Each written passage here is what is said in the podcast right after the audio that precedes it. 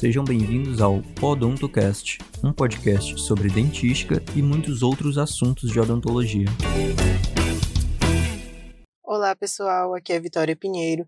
Eu gostaria de agradecer a todos vocês pela audiência e dizer que a equipe do Podontocast espera que estejam todos bem em casa, garantindo a saúde de vocês e das pessoas que vocês amam.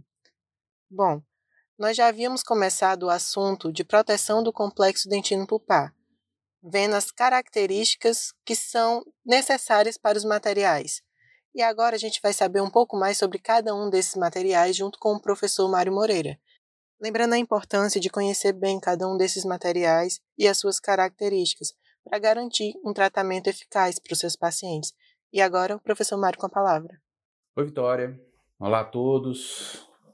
Tudo bem com vocês? Espero que sim, espero que estejam todos bem. Uh, pessoal, antes, antes de a gente começar uh, esse nosso episódio novo, eu queria falar um pouco sobre essa nossa situação atual. Nós continuamos aqui, né, afastados, vivendo essa pandemia provocada por esse novo coronavírus.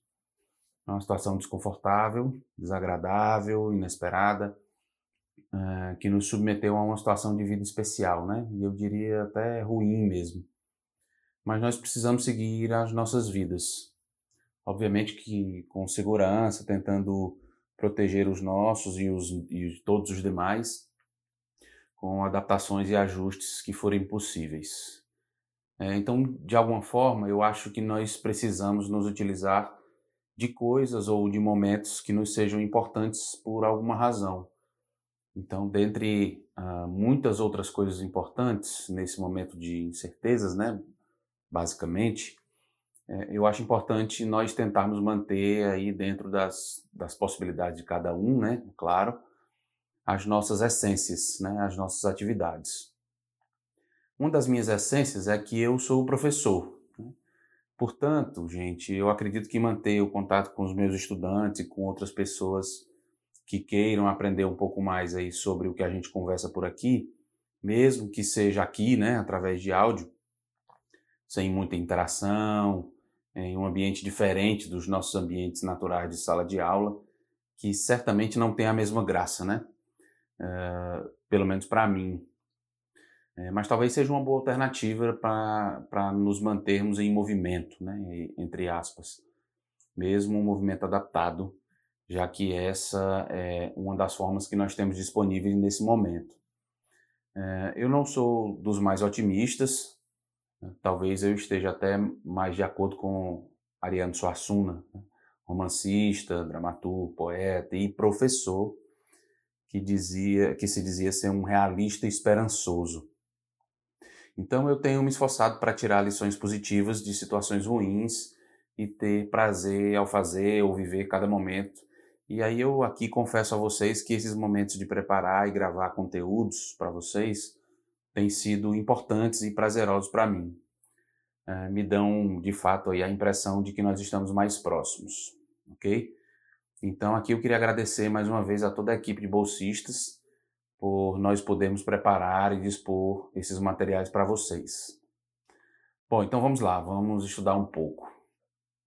Bem, é, essa nossa conversa de hoje, gente, irá abordar resumidamente os tipos de materiais de proteção e, cada, e, e, como cada um desses materiais atende às expectativas relativas às suas principais características úteis, né, como as que a gente abordou no episódio passado, onde nós descrevemos quais são as, algumas das principais propriedades desses materiais. ok?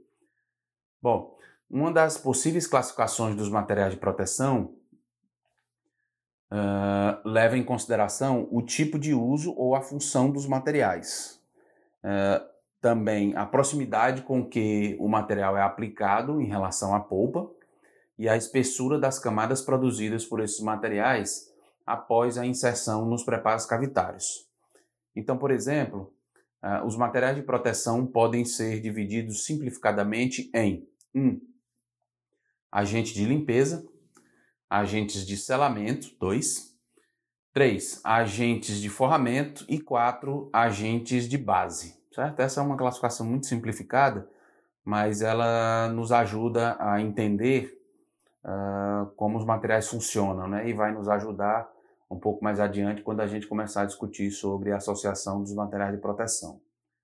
Os agentes de limpeza, como o nome já diz, têm a função, né, a finalidade de limpar as cavidades.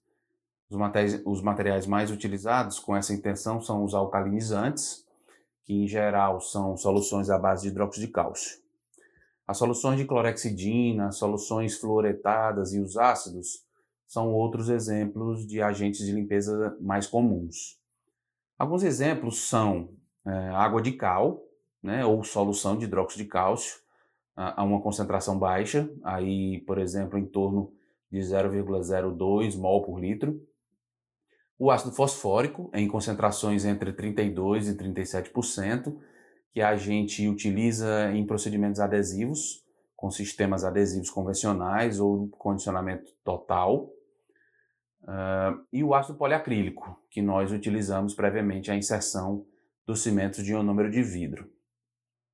Os agentes de selamento, por sua vez, têm finalidade de selamento e vedação para que não haja troca de fluidos entre o meio externo e interno. E aí eu me refiro à, à cavidade, restauração. Né? É importante a gente não confundir com selantes de, de fóssulas e fissuras, certo? Agentes de selamento são coisas diferentes, né? Quando a gente compara com selantes de fóssulas e fissuras, que são materiais aplicados em superfícies oclusais e não em cavidades.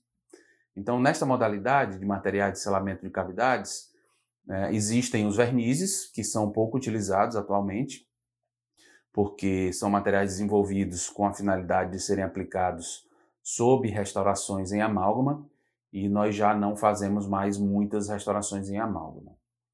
E temos os sistemas adesivos, que são talvez é, aí alguns dos materiais mais utilizados em dentística, porque nós aplicamos previamente as restaurações em resina composta, né, que são extremamente comuns às rotinas de clínica odontológica. Uma característica comum, gente, dos materiais de, é, utilizados para selamento é a fina espessura de película, né, uma vez que são substâncias líquidas pouco viscosas. Então, quando eu falo espessura fina de película, é a espessura que o material uh, apresenta quando colocado nas cavidades. Bom, a terceira categoria de materiais de proteção são os agentes de forramento, é, que têm a finalidade de induzir a formação de dentina e proteger a dentina e a polpa contra agressões externas, sejam essas agressões térmicas, físicas ou até elétricas. É, e essas, essas últimas aqui acontecem sob restaurações em amálgama, por exemplo, onde é muito comum haver o fenômeno de galvanismo. Os principais materiais forradores são o hidróxido de cálcio, o EBTA, é, que é uma abreviatura de agregado de trióxido mineral, e o cimento de ionômero de vidro forrador. Esses materiais são utilizados em forma, é, principalmente em forma de pastas ou cimentos. Dentre as propriedades que nós comentamos no episódio anterior, esses materiais se destacam por apresentarem características como efeito bacteriostático ou bactericida e de uh, promover uma indução de remineralização ou hipermineralização de dentina. É, é importante a gente salientar aqui, é, nesse momento, que existem diferentes formas de apresentação do hidróxido de cálcio.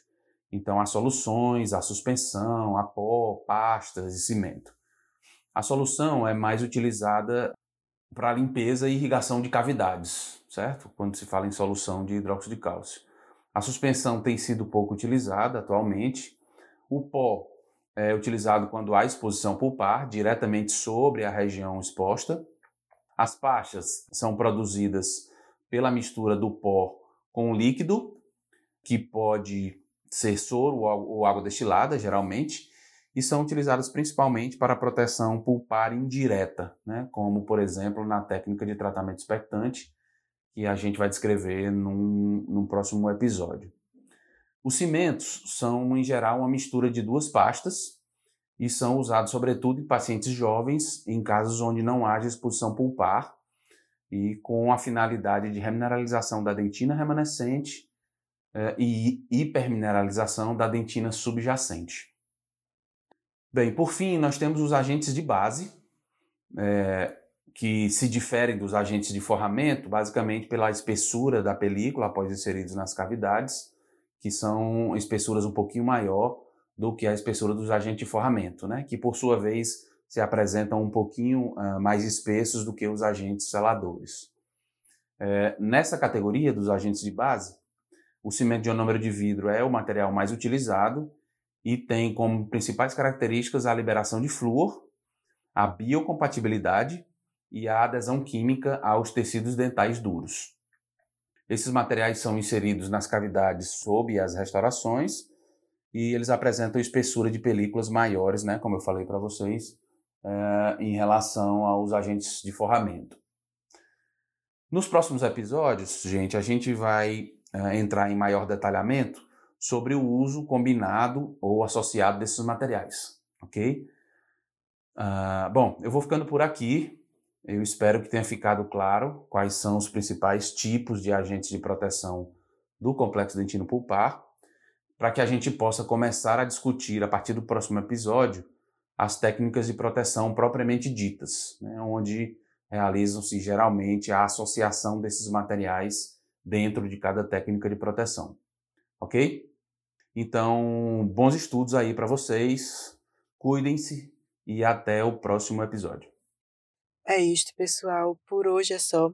É, gostaria de dizer para vocês que continuem estudando, logo logo a gente vai poder retornar às nossas atividades normalmente, mas por enquanto permaneçam em casa e tomem bastante cuidado. Quero dizer também para vocês que a nossa página do Instagram, pod.odonto.cast_ufc, está aberta a sugestões e a comentários. Até o próximo episódio. Tchau, tchau.